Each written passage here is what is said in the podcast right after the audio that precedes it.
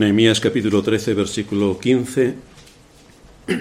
En aquellos días vi en Judá algunos que pisaban en lagares en el día de reposo y que acarreaban haces y cargaban asnos con vino y también de uvas, de higos y toda suerte de carga, y que traían a Jerusalén en día de reposo, y los amonesté acerca del día en que vendían las provisiones. También había en la ciudad tirios que traían pescado y toda mercadería, y vendían en día de reposo a los hijos de Judá en Jerusalén.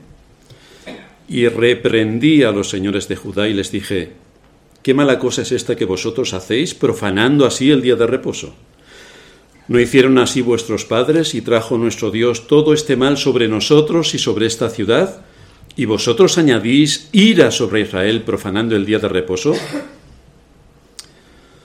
Sucedió pues que cuando iba oscureciendo a las puertas de Jerusalén antes del día de reposo, dije que se cerrasen las puertas y ordené que no las abriesen hasta después del día de reposo y puse a las puertas algunos de mis criados para que en día de reposo no introdujeran carga. Y se quedaron fuera de Jerusalén una y dos veces los negociantes y los que vendían toda especie de mercancía. Y les amonesté y les dije, ¿por qué os quedáis vosotros delante del muro? Si lo hacéis otra vez os echaré mano. Desde entonces no vinieron en día de reposo. Y dije a los levitas que se purificasen y viniesen a guardar las puertas para santificar el día de reposo. También por esto, acuérdate de mí, Dios mío, y perdóname según la grandeza de tu misericordia. El día de reposo. ¿Por qué tenemos siete días en la semana? Porque no tenemos catorce o veintiuno muy a pesar de lo que reniega la gente de este mundo, su origen lo tenemos en la creación. Dios llevó a cabo todo su proceso creativo en seis días y el séptimo descansó. De esta manera le dio al hombre un ejemplo de cómo debería organizar su tiempo. Pero llegaron los progres, aquellos que siempre buscan el bien de los ciudadanos aquellos que siempre están más que atentos a las necesidades de los ciudadanos. Y asistimos a, lo que ha provocado tanta admiración como fue la Revolución Francesa en el año 1789. Es fácil acordarse de la Revolución Francesa porque los números son consecutivos, excepto el 1, 7, 8, 9. Revolución Francesa. Ya no se os va a olvidar. La Revolución Francesa fue un hecho histórico que tuvo algunos cambios, entre ellos, como no, cambiar el calendario. Se buscaba alejarse por completo de todo lo que tuviera alguna conexión con Dios, de manera que a partir de esa época ya no habría semanas de siete días, sino de diez. Qué bien, pensando en los ciudadanos.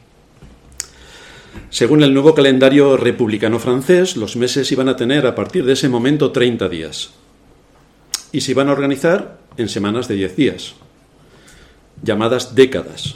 Y el nombre de los días era bastante fácil de recordar. Primero, segundo, tercero, cuarto, quinto, sexto, séptimo, octavo, noveno y décimo. Fijaos, ya hemos barrido todo lo que tiene que ver con el calendario lunar o de dónde vienen los nombres que les damos a nuestros días. Además, todos los meses de una misma estación iban a compartir la misma terminación, lo que hacía más fácil para todos saber a, qué época pertenecían. Por ejemplo, otoño, vendimiario, brumario y frimario. Terminaban todos en io.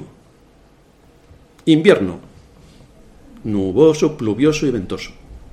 Muy original. Primavera, germinal, floreal y pradial. Verano, mesidor, termidor y fructidor. Así que qué bien que ya hemos cambiado todos los días de la semana y todos los meses del año. Como bien sabéis también, en el calendario católico romano, cada día es un día de un santo. Entonces ellos dijeron, pues no, nosotros vamos a dedicar cada día a una planta, a un animal, a una herramienta de trabajo o a un mineral. Así que, por ejemplo, el 7 de vendimiario era el día de la zanahoria. No sé si era Santa Zanahoria, pero de la zanahoria sí.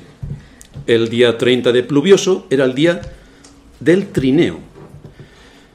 Y el día 4 de germinal era el día del tulipán. Y así con el resto de los días. Ya se acabaron San Jacobo, Santiago, San... No, nos vamos a esto. Pero con 12 meses de 30 días tenemos tan solo 360, 360 días al año. Así que eso quiere decir que faltaban 5 días para ajustar un año al ciclo solar. Y 6 días faltarían en años bisiestos.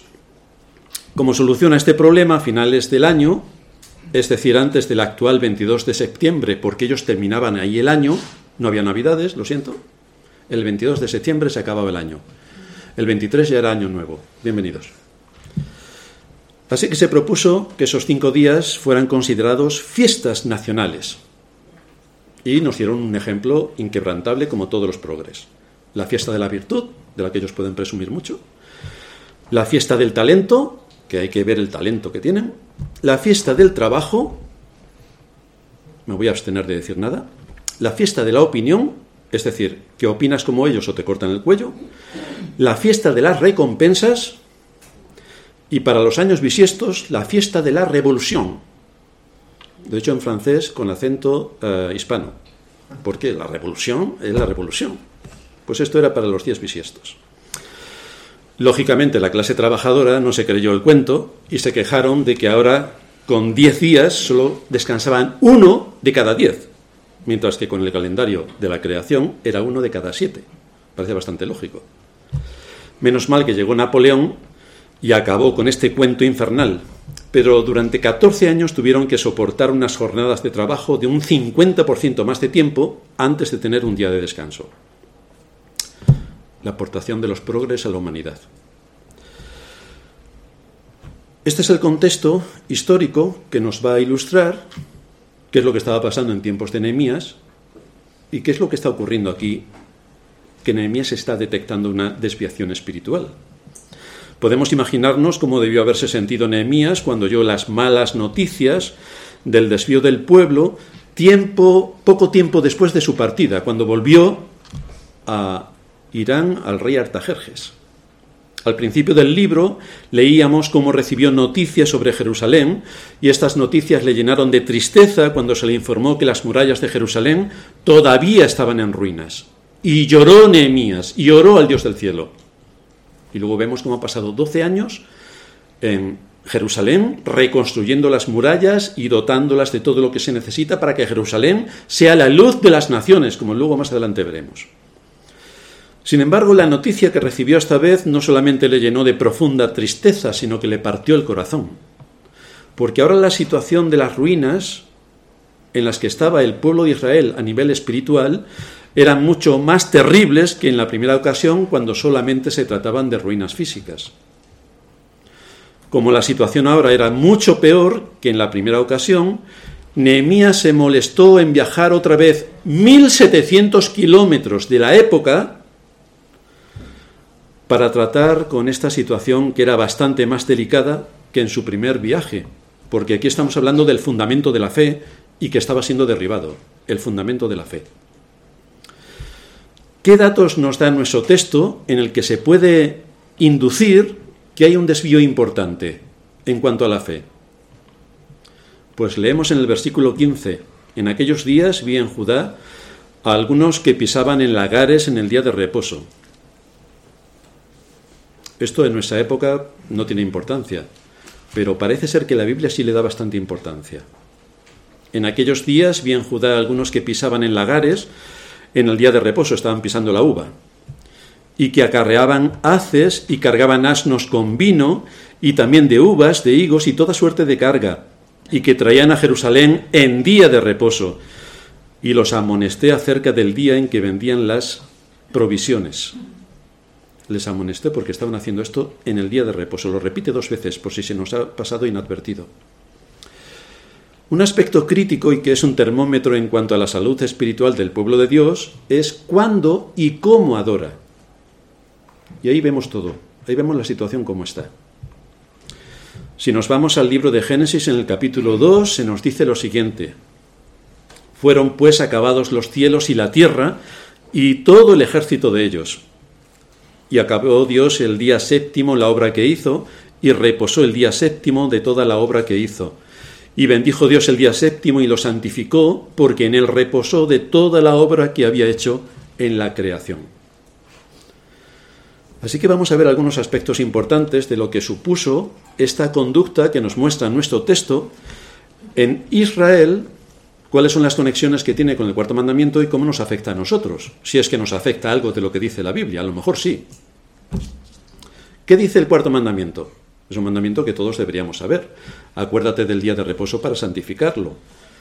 Seis días trabajarás y harás toda tu obra, mas el séptimo día es reposo para Jehová tu Dios. No hagas en él obra alguna, tú, ni tu hijo, ni tu hija, ni tu siervo, ni tu criada, ni tu bestia, ni tu extranjero que está dentro de tus puertas. ¿Por qué? y se va la creación. Porque en seis días hizo Jehová los cielos y la tierra, el mar y todas las cosas que en ellos hay, y reposó el séptimo día. Por tanto, Jehová bendijo el día de reposo y lo santificó. Así que con esta amplia introducción que hemos hecho, nos vamos a ceñir ahora en tres puntos que vamos a desarrollar en el sermón. El primero, instituyendo el mandamiento. El segundo, el mandato que tenemos para este día el día de reposo. Y el tercero, las obras que nos son permitidas en este día.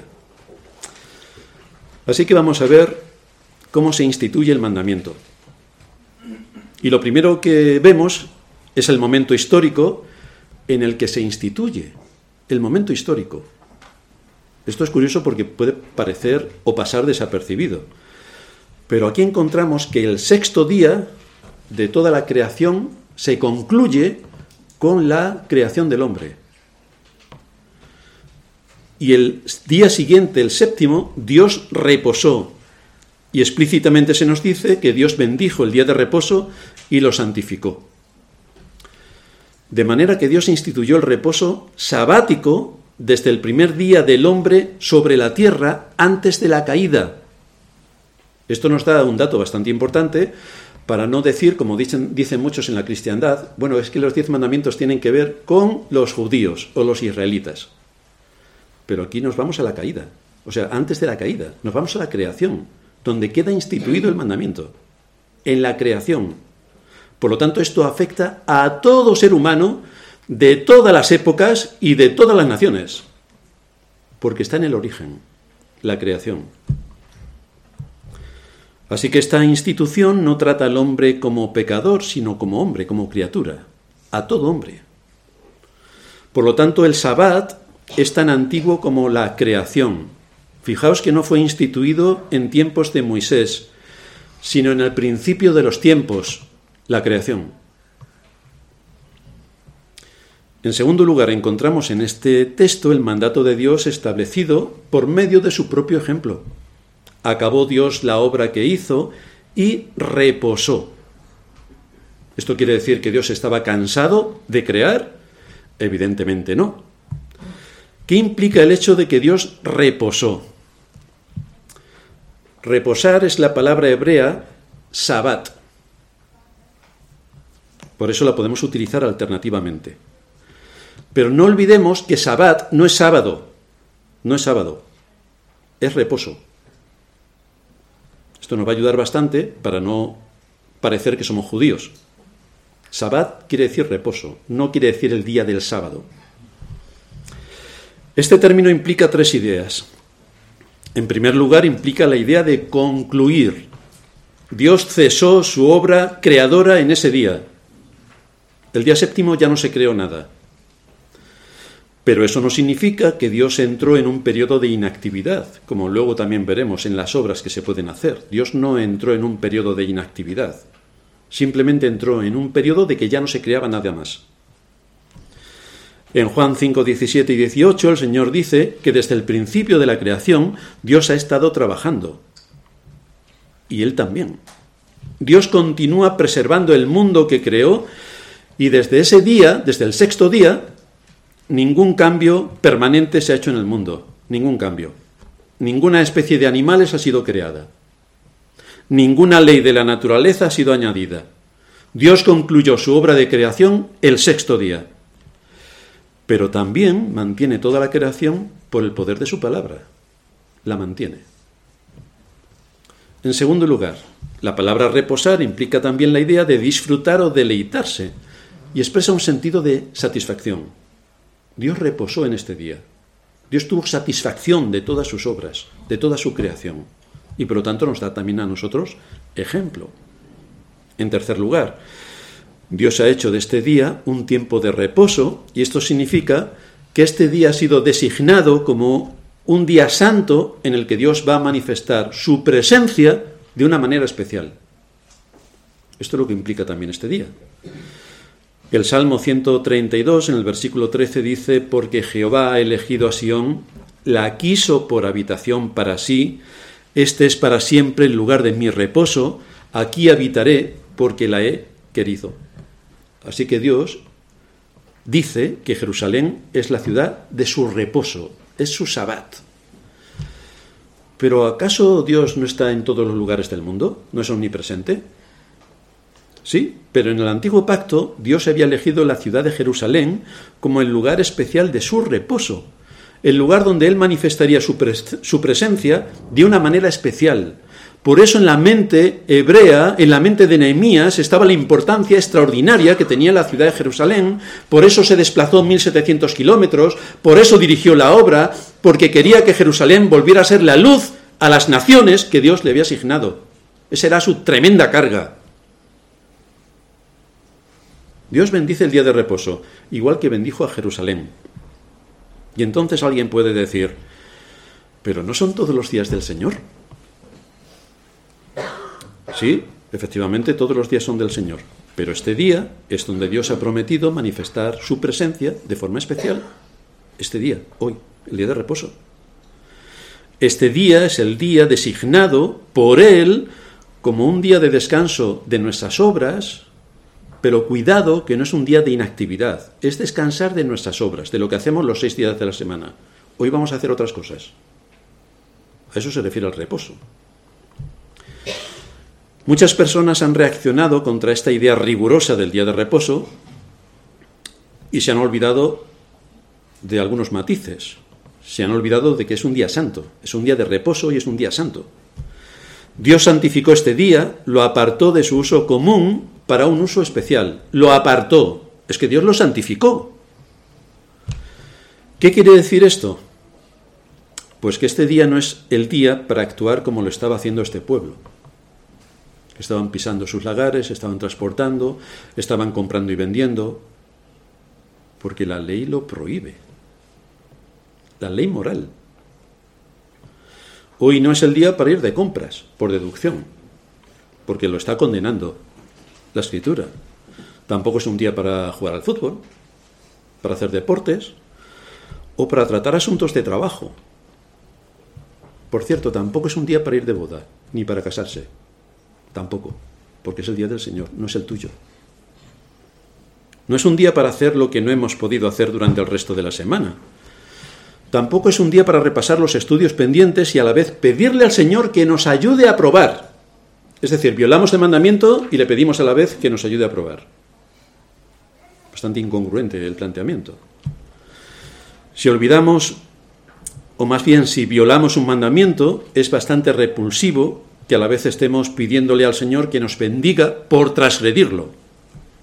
Es como los comerciantes pueden hacer, Señor, hoy que es el día de reposo y que viene mucha gente que venda más que el resto de la semana, pero estás violando el día del Señor. ¿Cómo le estás pidiendo que puedas vender más que el resto de los días?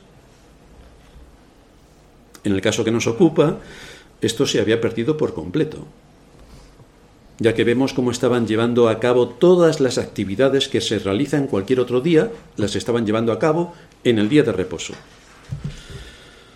Nos dice Nehemías 13:16, también había en la ciudad tirios que traían pescado y toda mercadería y vendían en día de reposo a los hijos de Judá en Jerusalén. Lo está condenando. Así que está condenando las compras y las ventas. Pero vamos a ver en segundo lugar el mandato que tenemos para este día. Porque este mandamiento tiene una introducción importante. Acuérdate del día de reposo para santificarlo. Así que tiene un preámbulo. Este mandamiento no puede ser obedecido a menos que planifiquemos nuestro tiempo recordando lo que implica el día de reposo, que es uno en la semana. Este mandamiento nos advierte a fin de que tengamos en cuenta todas nuestras necesidades para que cuando llegue el día de reposo no tengamos la tentación de terminar o de hacer lo que nos ha quedado pendiente durante la semana. Acuérdate del día de reposo. El amar a Dios requiere dedicarle tiempo, y en especial este día en el que Él ha apartado todo el día desde la creación del mundo para la adoración de su nombre. En este día la meditación en la persona y en la obra de Dios debe de hacerse de forma especial, porque Dios lo ha establecido. Esto no significa que el resto de los días no tengamos que acordarnos de Dios, sino que en este día debemos hacerlo especialmente. Por ejemplo, no sé si alguno de vosotros cumple alguna vez en el año el cumpleaños. No sé si alguno cumple años. A lo mejor no, entonces no hay nada que celebrar. Pero si alguno cumple años, como Nuri ayer, pues la felicitamos. Feliz cumpleaños, es un día especial. ¿A qué nos invitas? O te vamos a invitar, pero es un día especial que a las personas que queremos les damos un regalo o las tenemos en consideración y eso no ocurre el resto de los días. Ocurre cuando celebramos el cumpleaños o el aniversario de alguna cosa. El hombre usa estas ocasiones especiales para manifestar su amor de forma especial. Por lo tanto, si no permanece en nuestra memoria lo que tenemos que hacer en este día, olvidaremos nuestra responsabilidad para con Dios. Y entonces este día es igual que el resto de los días. Podría ser igual que el resto de los días si Dios no dijera específicamente que este es su día. Pero es que lo dice. Es que el cuarto mandamiento está ahí. Y lo dice con bastante rigor. ¿Cuáles son los énfasis que nos proporciona este mandamiento? Porque nos da uno positivo y otro negativo. Creo que estamos en el promuario, según decía los franceses. ¿Cuáles son los énfasis que nos da este mandamiento? Pues nos da uno positivo y otro negativo. ¿Cuál es el positivo? Nos vamos al mandamiento en sí, Éxodo 28. Acuérdate del día de reposo para santificarlo, seis días trabajarás y harás toda tu obra, mas el séptimo día reposo para Jehová tu Dios. No hagas en él obra alguna, tú, ni tu hijo, ni tu hija, ni tu siervo, ni tu criada, ni tu bestia, ni tu extranjero que está dentro de tus puertas. Por lo tanto, el énfasis de todo el texto recae en tres palabras clave. Día, reposo y santo. Y no las podemos separar. Día, reposo y santo día, día. Esto es importante porque se trata de un día. Entramos a las 11 al culto y salimos a la una. Ya hemos guardado el día del Señor. Ah, ya podemos hacer lo que queramos. No, no, no, no.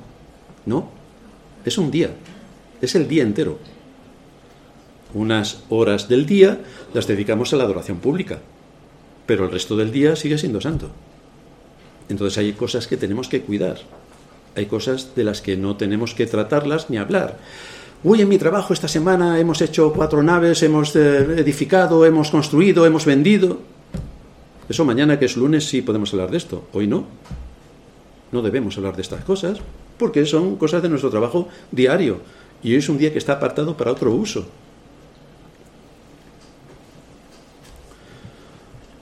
Muchos no tienen en cuenta este aspecto y consideran que guardan el día del Señor únicamente porque van al culto.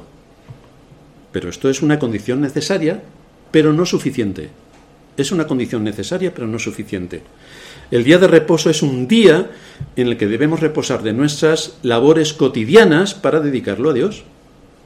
Todo lo que hacemos el resto de la semana no podemos traerlo a este día, ni a algunas actividades que tenemos durante la semana, que son lícitas, no podemos traerlas a este día, porque son ilícitas, en este día. Así que no este mandato no está circunscrito únicamente al culto público, sino a todas las actividades que tenemos que desarrollar en este día, todas. Este día lo tenemos que usar con especial interés en nuestro estudio privado de la palabra.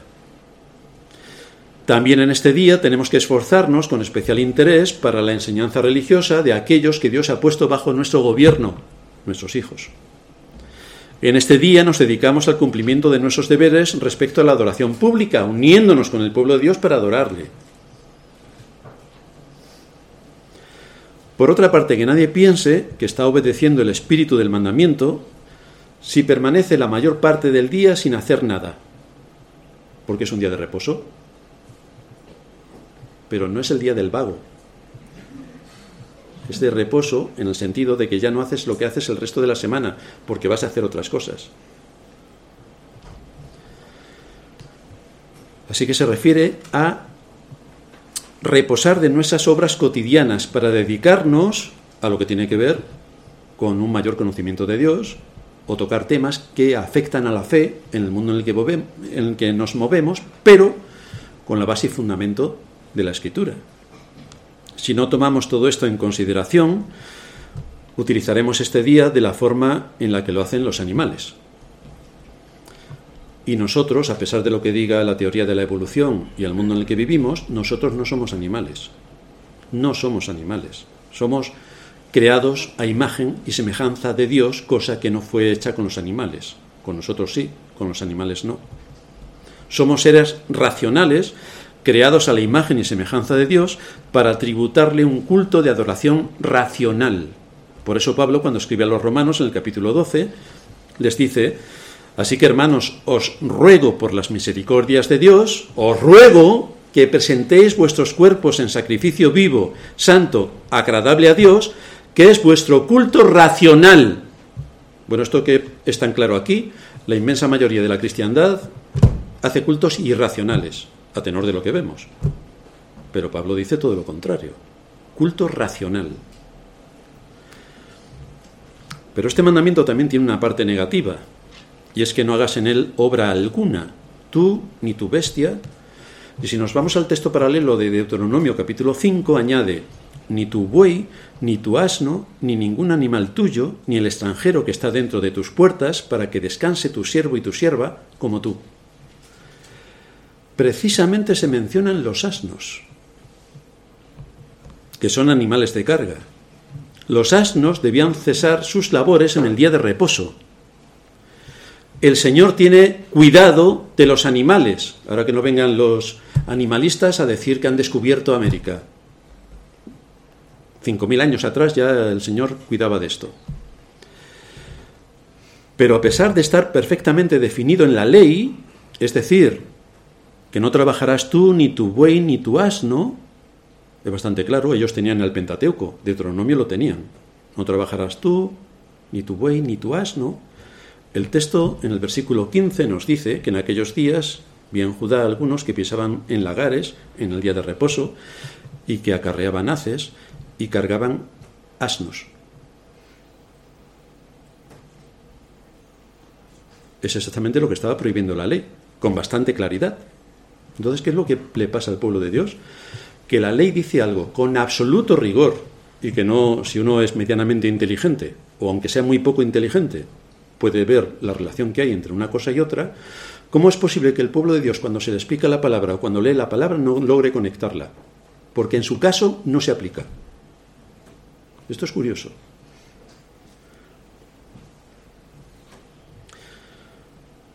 Esto nos muestra el nivel de atención que presta el que debería ser el pueblo de Dios a su palabra, con el énfasis que además da el mandamiento. Todo olvidado. ¿En qué deberían estar ocupadas estas personas que decían ser hijos de Dios? Pues no sé si a vosotros os ha pasado, pero nunca vamos a encontrar un asno meditando el domingo.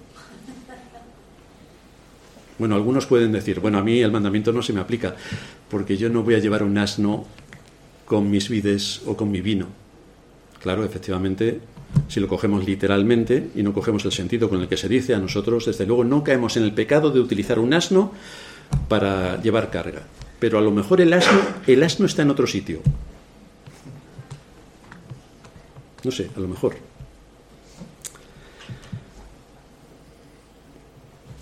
Para el asno es un día de reposo.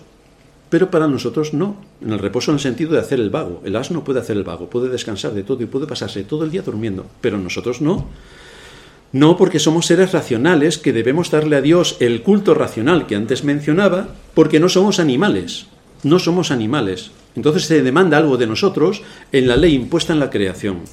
Este es un día de reposo en el que nos debemos dedicar a adorar a Dios con más esmero, con más atención y con más energía que el resto de los días de la semana y además porque somos convocados a un culto público donde adoramos a Dios juntamente con nuestros hermanos. Y esto tiene consecuencias para el resto del día. Estamos juntos con nuestros hermanos, recibimos la predicación de la palabra y esto nos debe motivar para que el resto del día lo usemos para meditar en nuestro Señor y en todo lo que se encierra en las escrituras que nos hablan acerca de Él. Si tomamos el día de reposo como un día de pereza, como un día de inactividad, durmiendo la mitad del día, como hace la mayoría de la gente que anoche se acostó borracha, estaremos guardando ese día como lo hace un asno. Pero nosotros no somos animales. Ahora bien, si hay un mandamiento que es más susceptible que los otros de ser pervertido, atacado, denigrado y olvidado, es el cuarto mandamiento en la cristiandad. Ya el mundo que nos rodea no vamos a hablar de ellos, claro. Pero la cristiandad, el cuarto mandamiento y nada es exactamente lo mismo. Como el hombre trabaja principalmente para satisfacer su propio interés y egoísmo, hace cuantas cosas se le puedan ocurrir para atentar contra este mandamiento y a la vez justificarse. Porque seguramente estos que estaban aquí utilizando a los asnos tendrían muchas justificaciones por la que los asnos, a pesar de que decía el mandamiento que estaba prohibido, en su caso los asnos sí que lo podían hacer. Por eso, algunos dicen, todos los días son del Señor. Así que no guardan el domingo, porque como todos los días son del Señor, ¿cuál es el día del Señor? Todos.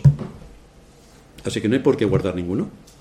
Esto es como lo que dice el gobierno, que, mm, bueno, dice tantas cosas que ya no me acuerdo. Ah, que, todos, que los niños no son de sus padres. Claro que no, son del gobierno, efectivamente. O que el dinero no es de nadie. Pues si no es de nadie, ¿por qué nos cobran impuestos? Una pregunta bastante lógica. Pero así les pasa a muchos con el mandamiento. Unos dicen, todos los días son del Señor, así que no guardan ninguno. Otros dicen, ¿por qué ha de ser el domingo? Porque en el antiguo pacto era el domingo, o sea, el antiguo pacto era el sabbat, que ellos lo confunden con el sábado, y porque ahora tenemos el domingo, el primer día de la semana. Así que si antes era el sábado y el domingo, pues yo que me dedico a la venta ambulante y el domingo resulta que es el día que más vendo, para mí va a ser el miércoles, que descanso. Claro, claro. Esto está expuesto a que cada uno, según le convenga, coja el día que más le interesa para hacer lo que le parezca oportuno. Otros tienen otra excusa mejor el domingo es el día del vago, así que no voy a hacer nada. Esto entre los creyentes también, que dicen, ¿cómo voy a ir a la iglesia ahora 15 minutos en coche o 3 minutos andando? Es muy lejos para mí, así que se quedan en su casa. Una de las prácticas favoritas de aquellos que se oponen a cualquiera de los diez mandamientos, porque según ellos no estamos bajo la ley, es decir, pues no tenemos que observar ningún mandamiento. Por lo tanto, le puedes robar el coche a tu hermano. No pasa nada. ¿Qué va a decir el hermano si no tienes que guardar ningún mandamiento? O puedes matar a tu suegra, que te cae mal, porque tampoco tienes que guardar ningún mandamiento. Cuando esto lo llevas al absurdo, se evidencia la, barbaridad y necedad que están defendiendo. Pero por supuesto que tenemos que guardar los mandamientos. Pero tenemos aquí que se proponen asuntos conflictivos en los cuales parece que es imposible aplicar el mandamiento a una situación concreta. Como por ejemplo, la gente suele decir, ¿qué cosas no puedo hacer en el día de reposo? Es que no puedo hacer nada en el día de reposo. Es como en la creación. Dios le da todos los árboles para comer excepto uno. Y la queja es del uno, no es de todos. Es que Dios nos ha dicho que no podemos comer de uno. Hombre, si tienes siete millones de árboles, ¿Qué más te da no comer de uno? Que tienes el mandato de ese uno. ¿Sí puedes comer de los otros siete millones? Pues no, tiene que ser el uno. Y con este mandamiento pasa igual. ¿Qué cosas no puedo hacer en el día de reposo? Es, imagínate que te contratan nueva en un trabajo, nuevo en un trabajo. Y llegas el primer día del trabajo, te presentas a tu jefe y le dices, ¿qué cosas no puedo hacer en el trabajo? Si, si a mí me lo dicen, le digo, pues mira, lo que no puedes hacer es seguir aquí, te vas al paro. ¿Qué cosas no puedo hacer? Pues así vienen muchos también, cuando se enfrentan con el mandamiento. ¿Qué cosas no puedo hacer en el día de reposo? Es que no puedo hacer nada. Y se ponen en el papel de los fariseos. La pregunta realmente debería ser, ¿qué cosas tengo que hacer? Porque cuando a ti te contratan en un trabajo, lo primero que debes saber es lo que tienes que hacer, no lo que no tienes que hacer. Hombre, si te contratan en un trabajo, sea cual sea, lo mismo no puedes ver un partido a las 12 del mediodía. Quizá no puedas. El jefe a lo mejor te dice algo que, algunas palabras que te van a doler un poquito. O a lo mejor no te puedes ir a jugar al tenis a las 4 de la tarde, si tu jornada acaba a las 8. O a lo mejor no te puedes tomar el día libre porque no te apetece ir a trabajar. Entonces no es qué cosas no puedo hacer, sino qué cosas tengo que hacer. Acuérdate del día de reposo. Para santificarlo implica planificar el tiempo para que este día te dediques con más energía y con menos estorbo a fortalecer tu comunión con Dios y la fortaleces en el culto público a través de la palabra que es predicada, porque esto alimenta, debe alimentar tu alma, debe alimentar tu espíritu, debe darte fuerzas para el camino, debe poner cada cosa en su sitio, debe fortalecer tu fe. Todo esto es el propósito que Dios tiene al exponernos hoy a su palabra. Así que evita las cosas innecesarias que puedan distraer tus pensamientos para guardar este día correctamente de acuerdo a tus deberes que tienes en este día. No de acuerdo a lo que no debes hacer, sino de acuerdo a lo que debes hacer. Porque si haces lo que Dios te está ordenando, recibirás las bendiciones específicas que Dios ha prometido en este día. Porque Dios ha prometido bendiciones en este día. No en otro, en este. Pero si no lo haces, entonces eres culpable de haber transgredido la ley. No el cuarto mandamiento, la ley. Porque dice Santiago, que cualquiera que transgrede un mandamiento se hace culpable de todos ellos, porque todos los mandamientos forman un, solo grupo. Así que no podemos pasar por alto la importancia trascendente que tiene el cuarto mandamiento. Y que nadie piense que no pasa nada por violar este mandamiento. Y bueno, no, en fin, no pasa nada. Fijaos cómo Nehemías identifica qué es lo que está pasando. Versículo 18. ¿No hicieron así vuestros padres y trajo nuestro Dios todo este mal sobre nosotros y sobre esta ciudad? Por violar el día del Señor. Y vosotros andáis, y vosotros añadís ira, ira sobre Israel, profanando el día de reposo. Es decir, que estamos en esta situación de una ciudad destruida y de una nación tomada cautiva por haber empezado violando el día del Señor y ahora estamos aquí y vosotros añadís más ira sobre Israel profanando el día de reposo.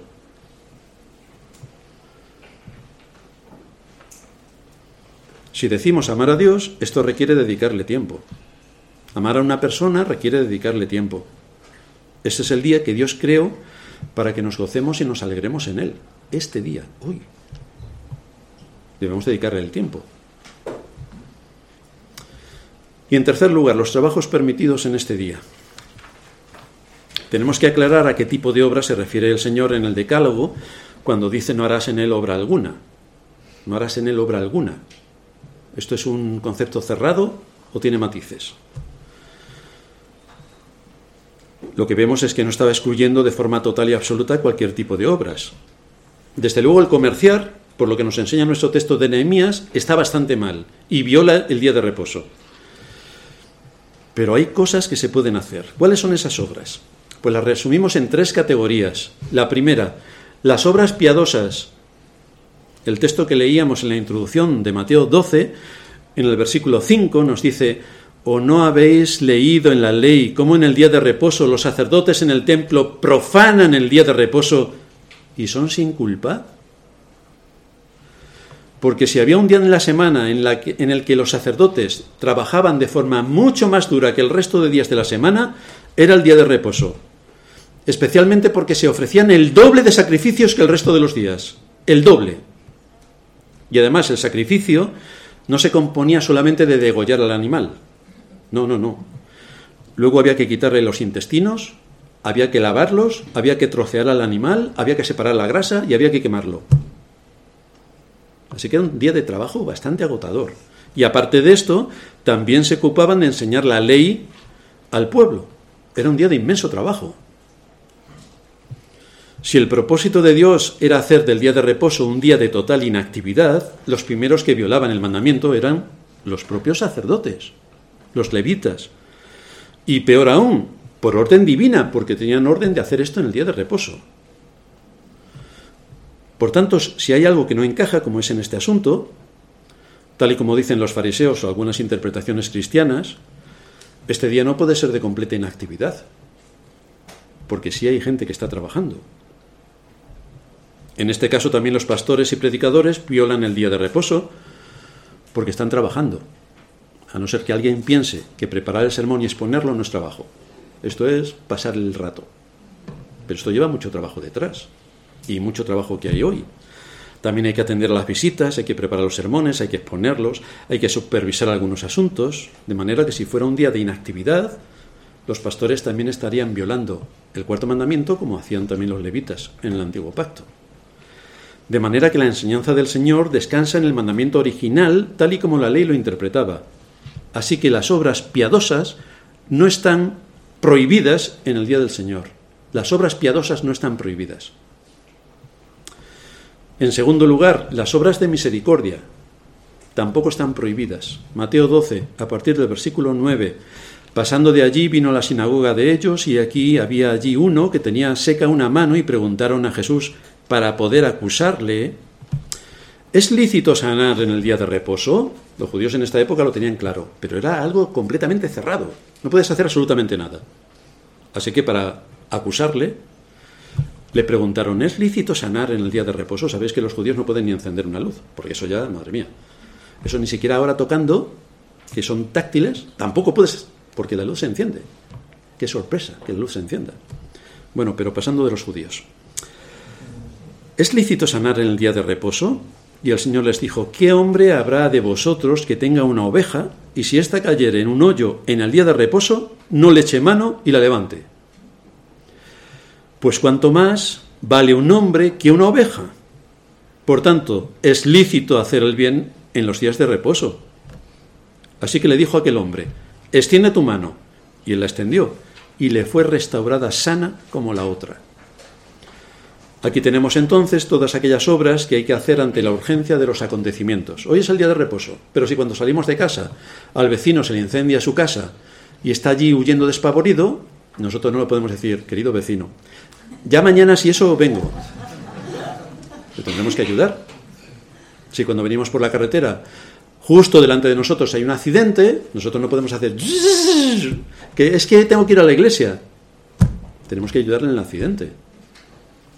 Estas son las obras de misericordia que tenemos que atender.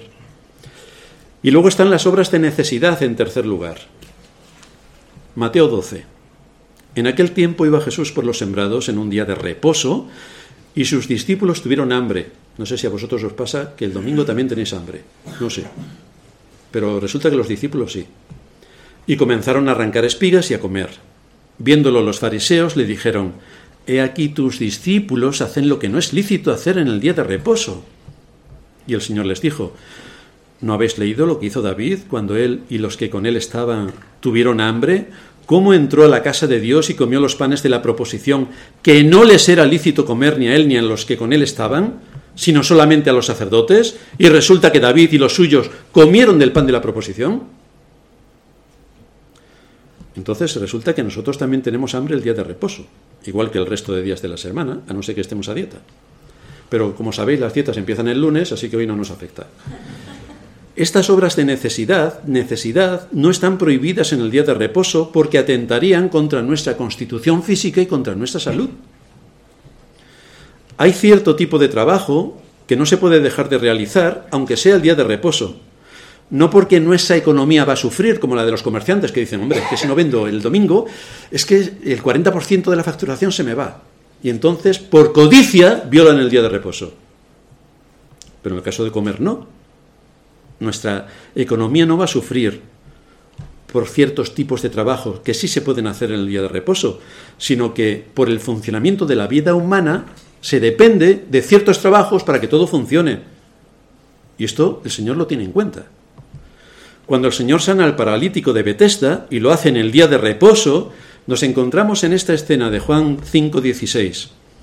Por esta causa los judíos perseguían a Jesús, siempre tan amigos, un encanto de gente, y procuraban matarle, porque hacía estas cosas en el día de reposo.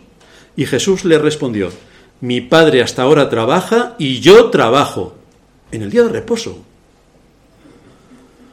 Pero lo que está diciendo el Señor es que desde aquel día de reposo instaurado en la creación, mi Padre no ha estado inactivo. Ya hemos dicho que Dios creó todas las cosas los primeros seis días de la semana. Y a partir del sexto día no hay ninguna obra creadora más en todo el universo. No se crea nada más. No hay ninguna ley de la naturaleza que se añada. No hay nada más que se añada. Se quedó ahí toda la creación. El sexto día se culminó la creación. Pero Dios no ha estado inactivo. Dios preserva el universo y lo mantiene a través de su providencia. Dios no está inactivo. Está manteniendo el universo, pero no está creando. Está manteniendo el universo, está manteniendo la vida. El día de reposo, por tanto, no es un día de inactividad total, porque ni siquiera lo es para Dios. Ni siquiera. Él mantiene el universo y mantiene nuestras vidas. Pero fijaos en qué tipo de obras está Dios ocupado. manteniendo el universo, haciendo que nosotros hoy podamos respirar. A nosotros nos parece natural respirar, pero no. Respiramos por la voluntad de Dios. Es una obra de necesidad para el bien del hombre. Así que Dios no está inactivo. Por tanto, esto nos muestra, por derivación, que hay profesiones de las cuales dependen la vida de muchas personas y, y que en su desempeño no están violando el mandamiento. Un enfermo no deja de estar enfermo el día de reposo. No le pasa eso a tu padre, Nuria. Dice, hoy es domingo, estoy bien. Mañana ya verás cómo voy a estar. No, un enfermo no deja de estar enfermo el día de reposo. Por lo tanto, necesita personal sanitario que le asista. El personal sanitario está dentro de esta categoría. No pecan porque trabajen en el día de reposo, porque la vida del ser humano está en sus manos. La seguridad de nuestras ciudades precisan de policías o del ejército para actuar en distintas situaciones de violencia. Porque los delincuentes, los delincuentes o los enemigos no descansan tampoco el día de reposo. No dicen, bueno, mañana voy a robar, que no veas, pero hoy como es día de reposo, me voy a quedar en casa para guardar el día de reposo. No, hoy roban si es posible más que el resto de los días porque hay más a quienes robar. Tampoco se pueden evitar los accidentes en el día de reposo y son necesarios los cuerpos de seguridad, los sanitarios y todo lo que tiene que ver para el mantenimiento de la vida y del orden en nuestras ciudades. Así que, personal sanitario, cuerpos de seguridad del Estado, los bomberos, aquellos que están manteniendo las centrales eléctricas y que necesitan continua atención para que todo funcione y todo encaje dentro de sus parámetros normales. Hay profesiones que no pecan cuando trabajan en el día de reposo. Son obras de necesidad. Estas cosas las debemos tomar en cuenta, pero cuidado, no son extensivas a todo tipo de trabajo, por mucho que el hombre prefiera justificarse. También había en la ciudad tirios que traían pescado y toda mercadería y vendían en el día de reposo a los hijos de Judá en Jerusalén los comerciantes en el día de reposo violan el día de reposo. Y los que compran también. Los futbolistas violan el día de reposo. Hoy es el día de... Todo el mundo está haciendo deporte hoy. Pues hoy se viola el día de reposo.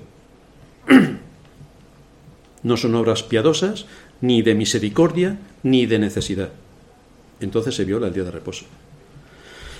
Lo mismo ocurre con los músicos y con otras muchas profesiones que usan este día por conveniencia o interés o porque ganan el doble que el resto de días de la semana. La construcción. Hoy si vas a trabajar ganas el doble. Puedes a trabajar el día de reposo. Y lo mismo ocurre con el uso que nosotros podemos dar al tiempo que está incluido en este día, que es un día completo. Un día completo. De manera que hay profesiones cuyo desempeño no es lícito en el día de reposo. Y esto requiere reprensión. Y es aquí donde se centra Nehemías, versículo 17. Reprendí a los señores de Judá y les dije, qué mala cosa es esta que vosotros hacéis profanando el día de reposo. ¿No hicieron así vuestros padres y trajo nuestro Dios todo este mal sobre nosotros y sobre esta ciudad? ¿Y vosotros añadís ira sobre Israel profanando el día de reposo? No sé si alguien se ha enterado que se refiere al día de reposo, pero es que lo repite bastante, para que no nos pase inadvertido. Y lo que aquí está identificando Nehemías es que el castigo y la ira de Dios se desató sobre esta ciudad porque dejaron de atender el mandamiento. La ciudad fue entregada a sus enemigos y quedó en ruinas porque no atendieron al mandamiento. Porque si tú no atiendes al mandamiento, hoy no, no te alimentas de la palabra de Dios, no estás en comunión con tus hermanos, no estás adorando a Dios, no estás recibiendo todo el alimento que necesitas para nutrirte y, llevar a cabo la batalla que todos los días tenemos en el mundo en el que vivimos. Y cuando tú quitas esto de en medio, cuando pasa un año, piensas igual que la gente del mundo. Y desde luego desprecias a la iglesia como a la gente del mundo, porque tienes otras actividades que hacer, supuestamente más entretenidas.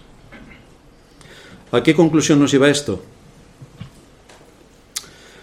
Pues que la pregunta que debemos hacernos es, ¿se ha quedado la iglesia en ruinas por no atender el mandamiento que obliga a todo hombre y especialmente a los creyentes para guardar el día de reposo? ¿Está la cristiandad en ruinas? A lo mejor por esta causa.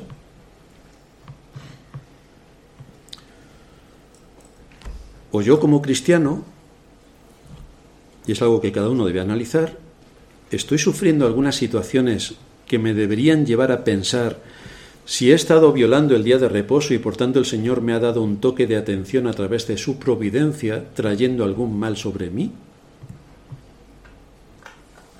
Porque como somos tan creativos, los seres humanos y los creyentes un poco más, resulta que no logramos encajar las cosas que la providencia trae a nuestra vida con algunas desobediencias de mandamientos que habitualmente hacemos y no encajamos. ¿Tengo alguna desgracia? Cosas de la vida. Pero no hilvanamos por qué puede haber venido tal cosa. Pero Nehemías sí que lo hizo. Nehemías lo identificó rápidamente. Estamos en la situación en la que estamos porque el día de reposo ha sido profanado. Vuestros padres lo hicieron. El día de reposo ha sido profanado durante generaciones. Pues es normal que estemos como estamos. Esto es un juicio de Dios por profanar el día de reposo.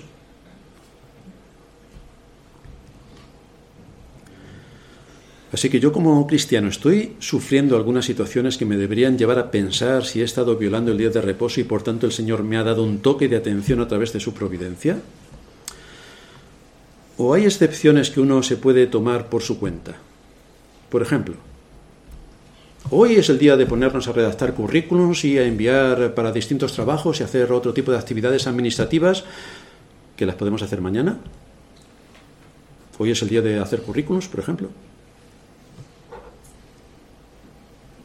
O tengo jardín y hay hierba, y entonces hoy, pues esta tarde, para no aburrirme, voy a quitar la hierba del jardín y hacer ahí algunos trabajos agrícolas. Hoy es el día para esto. Pero es que no hago mal a, nadie, ya, si no se trata de que hagas mal a alguien, se trata de si violas el, el mandamiento o no. Por supuesto, si te invitan a una boda el domingo, ¿cómo vas a decir que no?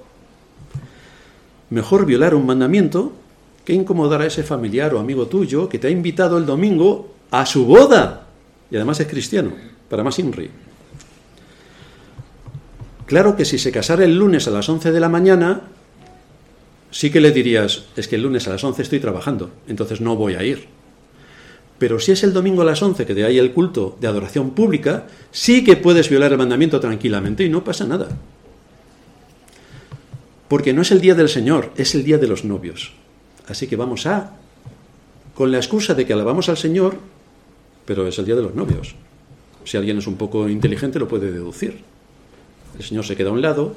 Toda la gloria es para el Señor, ya, pero ¿por qué no te casas el sábado o el lunes? O el jueves, si quieres. ¿Por qué te casas el domingo? ¿Y por qué vamos a ir a una boda en el día del Señor, por ejemplo?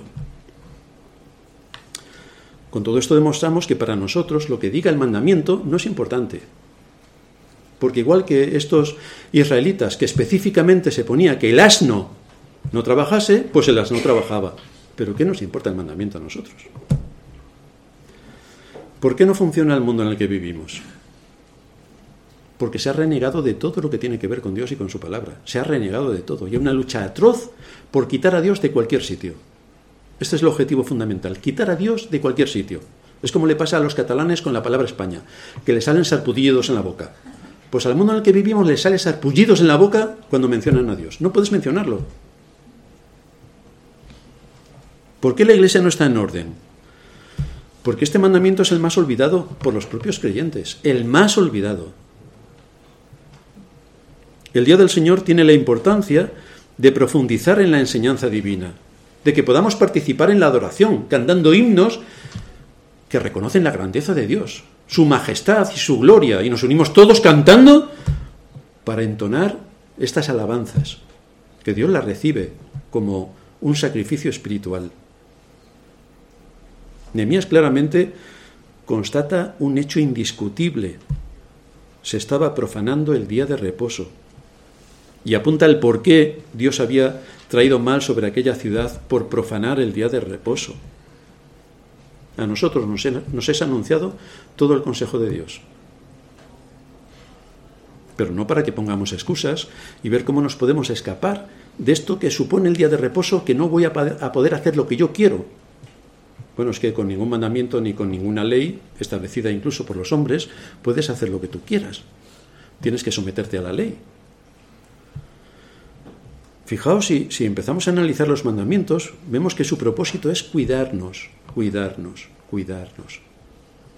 Marcarnos el camino por el que debemos andar, para que el Señor nos prospere y derrame su bendición sobre nosotros.